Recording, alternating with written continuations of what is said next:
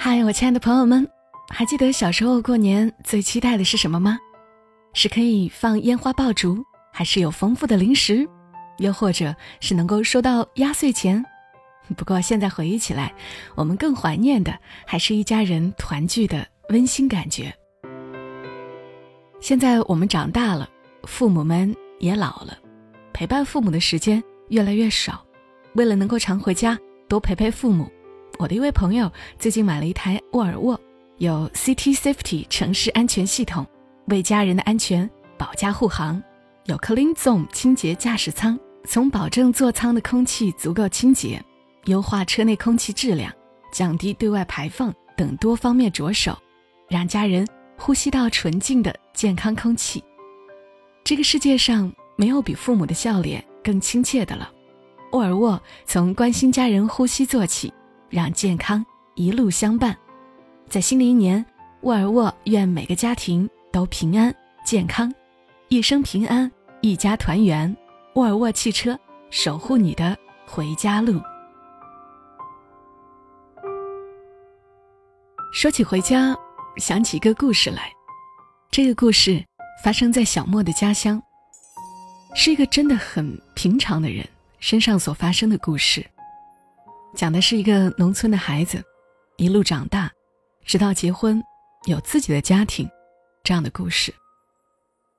平平常常的，但真实，有烟火气，很亲切。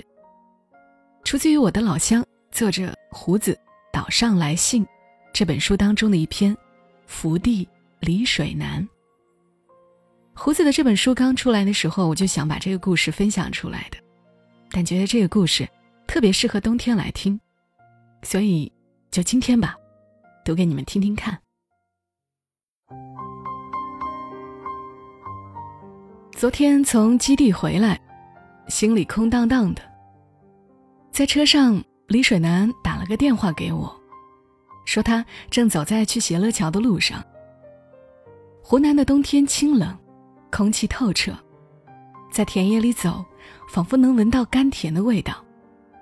不过他说，田野里堆了厚厚的稻杆，烧成一片，恐怕甜味儿没有，只是浓浓的烟味儿罢了。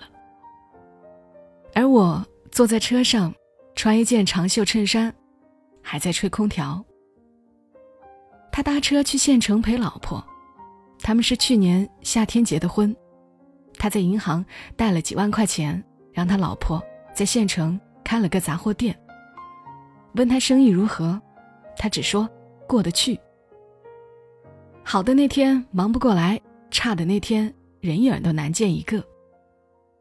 他买的车给老婆开，住处在荆州大道，早上九点开车去店里，夜里十一点才关门回去。想必很少动手做饭。李水南在市里上班，周末回去一次，有时候工作忙，隔一周回去一次。婚姻是个坏东西，也是个好东西。他喜欢他老婆，彼此之间是亲近的。李水南又是个不太浪漫的人，他们之间的喜欢又不至于太过浓烈，有点细水流长的意思。他陪他老婆。开一天店，晚上一到下馆子吃饭，第二天走也不用受离别之苦。李水南点了一盘辣椒炒肉，坐在靠窗的位置，窗外车水马龙，他夹一筷子辣椒，脸上红扑扑的，望着对面和他说话的这个漂亮女人，是自己老婆，他觉得今天的辣椒比往常的都要好吃。李水南生在斜乐桥，长在斜乐桥。上高中前，他没出过这个地方。跟其他孩子一样，李水南很多年的长假和父母一起在田里度过。清早天未亮，扒口剩饭，随父母一起去田里沙河。他懂得心疼父母，河把手臂勒得鲜红，流了汗，汗渗进一道道口子里。又痛又痒。他知道父母比自己还要辛苦，不做声，跟着在田里转一天。吃的呢，他也不挑，就着丝瓜打汤吃三碗饭。正午太阳大，他在屋里睡午觉，仰面朝天躺在竹床上，睡得口水四流。父母不忍心喊他起来，他睡到蝉声绵绵时，一咕噜爬起来，想起还要去田里帮忙，顾不得擦擦脸上的口水，径直往田里跑去。每个长假结束，李水南都要晒掉一层皮。李水南算不得特别顽皮，下塘游泳、爬树、掏鸟窝这些淘气的事儿，玩的少。他看动画片、滚铁环、打弹子。有一年，他做了个滑板车，其实也不是他做的，他偶然得来几个滑轮。他爷爷是个木匠，李水南看着爷爷叮叮当当拼出块大木板，木棒当头各自安一个滑轮，一前一后固定在木板下方。他一屁股坐在滑板车上，从高高的坡上溜下来。听着风的声音，滑到底，又捡起滑板冲上坡，再溜下来。乡下孩子，尤其男孩子，总免不了几餐打，有时是闯了祸，有时是父母打牌输了钱，心情不好。李水南挨过一次打，不过不为闯祸，也不是父母输钱，是有年夏天发大水。他从外婆家回来，沿着河边走，不小心被水冲走一只拖鞋。他眼看着捡不着，索性把另一只也丢水里了。他不敢回家，磨磨蹭蹭到天黑才回去。爸爸在家里担心一天，问他为什么那么久才回。他说鞋子冲走了，捞也捞不回，怕回来挨打。爸爸一听，果然从手边的扫帚里抽出一根竹子，在他屁股上打起来，边打边吼：“那么大的水，哪个叫你去水边的？”李水南以为爸爸生气，是因为他丢了鞋。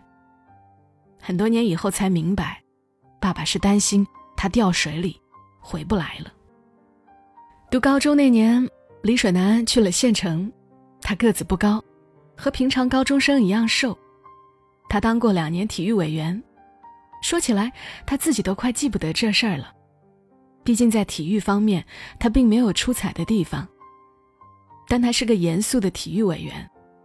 除课间操，他在队伍前前后后跑，有些同学散漫，半天站不好队，他小跑过去，告诉人家要怎么站，脸上满是认真对待的严肃劲儿。同学对他嬉皮笑脸，他勉强回笑一下。同学不以为然，他脸涨得通红，气鼓鼓的。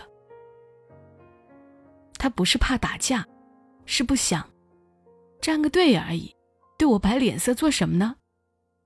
是的，李水南并没做错什么，但这股严肃劲儿得罪了不少同学。他们在宿舍关起门议论李水南，讲他脾气古怪。保里保气，李水南是不知道这些话。他到县城，成绩不如别人好，虽然每天课间操都能在班主任面前讲几句话，但实在没能引起班主任的关心。后来他迷上玄幻小说，五块钱一本的连载，他不怎么舍得买，捡同学看过的，躲在厕所里看，藏在被窝看。有次被管事的老师发现。被喊到外面站了一个小时，冬天他只穿了里衣里裤，冻得直哆嗦。没小说看的日子，他用收音机听鬼故事，半夜三更不睡觉，上自习他也在桌子底下捣鼓，一只耳机从衣服下摆塞进衣袖，单手撑头，他正在听电视剧，一面听一面和邻桌同学挤眉弄眼。他们在听同一个频道。李水南不拔尖，也不像打架闹事的同学那样麻烦不断。任课老师记不住他，不过李水南记得英语老师找他谈过一次话。老师把他喊进办公室，问：“李水南呐，你想不想上紧读点书啊？”李水南点点头，老师又说，既然想上紧读书，那就要勤快点，不懂的多问。李水南英文学得稀烂，老师这番话没有激起他的斗志，但他心里感激这个英语老师。李水南没有考上大学，爸爸问他要不要去云帆复读一年，李水南不想去，他要去市里学一年电脑。开学那天，妈妈起早煮饭，把昨夜的菜炒热，打了两个荷包蛋。李水南看见客厅靠墙整理妥当的行李，刷了牙，洗了脸，坐在桌子边认真吃完这餐饭。妈妈提着行李出门，还未天光，四下寂静，远远的班车喇叭声翻山越岭而来。一下一下，落在李水南的心上。他走到妈妈身边，顺手提过行李。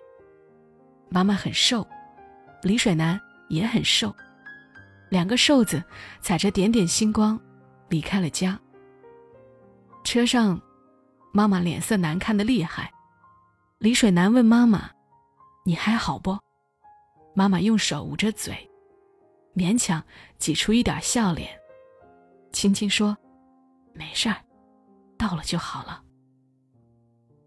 原本是爸爸送他，可妈妈执意要去，家里又得有人守屋、斩猪菜、煮猪食、喂一二十只鸡，不能三个都走。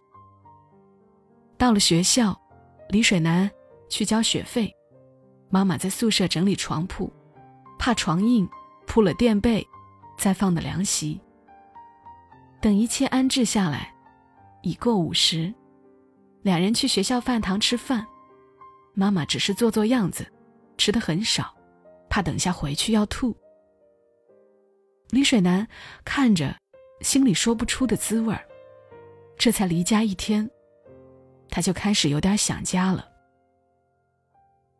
学校一年眨眼飞逝，李水南在附近一家网络公司找了工作。一个月得八百块钱，仍住在学校宿舍。他已经没床位了，只是学校查的不严。他知道哪里有空铺，就搬了过去。宿舍混乱不堪，不小心抬头就撞了衣架。学生们整日在宿舍抽烟打游戏，门口的快餐盒、矿泉水瓶堆得山高。李水南在这里睡了三个月，转正后。在郊区租了房子。这期间有不少同学投奔过他，那个曾和他一起挤眉弄眼听收音机的同学，工作做不长久，没钱租房子，在李水南那里借住过。在本地上大学的同学找过他，是一对情侣。李水南把房间让给他们，自己在同事屋里打地铺。去外地上学。赶凌晨火车的同学，也在他那借宿。李水南一同起早去拦出租车，把同学送到火车站，再走回公司上班。四点钟的高架上，车子开得飞快，黄色路灯刷刷扫过他们的脸。收音机里，周杰伦唱着《断了的弦》，那是他们高中常听的歌，而这些同学。现在去了哪里，过着什么样的生活，李水南都不知道了。李水南也是在深夜里痛哭的人，在他工作的第三年，父母去了北方做事，他那时每月挣三千，父母加起来一月不过两千。但到年底，父母余下的钱比他还多，他想到父母省吃俭用。想起在家生病的奶奶，觉得自己不争气，忽然遏制不住的哭了起来。但大多数时候，李水南都是嘻嘻哈哈的，像个没有烦恼的年轻人。上班、下班、吃饭、睡觉，周一在晨会前领操，周三和同事打羽毛球。李水南所在的公司有食堂，而且伙食不错，冷天红菜苔上市。桌子上常摆一道，李水南爱吃紫苏煮鱼、辣椒炒肉，这两样菜有汤汁，一层黄色透明的油混着黑色豆豉和白色辣椒籽儿，吃了两碗饭，忍不住浇上汤汁，再添一碗。李水南用手摸摸日渐浑圆的肚子，长舒一口气。他原本瘦长的脸，现在也长圆了，因为脸色发红，看起来像个有福气的胖子。他谈过一次短暂的恋爱，暗恋过一个瘦瘦小小的女孩子。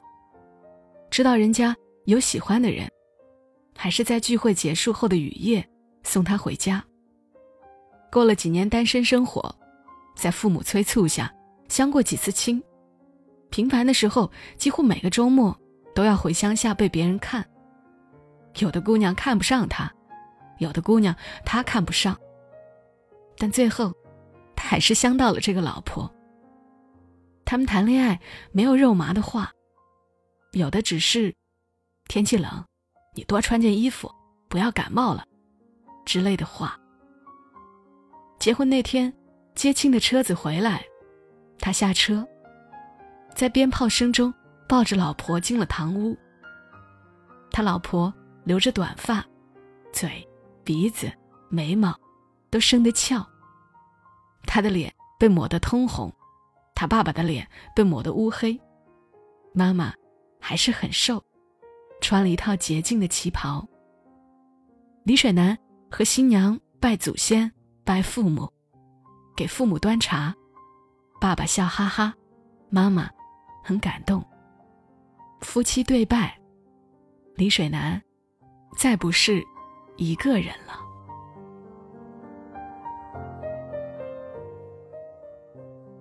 好啦，李水南的故事讲到了这里。其实我自己也说不清，我为什么一直惦记着这个故事。或许是里面的家乡方言，也可能是那些熟悉的地名，更可能就是觉得这样的人生是很多人的人生，没什么大风大浪，平平淡淡的，也容易满足。离过年越来越近了，无论你还是一个人。或者已经拖家带口，都愿你平平安安的、开开心心的过个年。愿你一夜好眠。小莫在深圳，和你说晚安。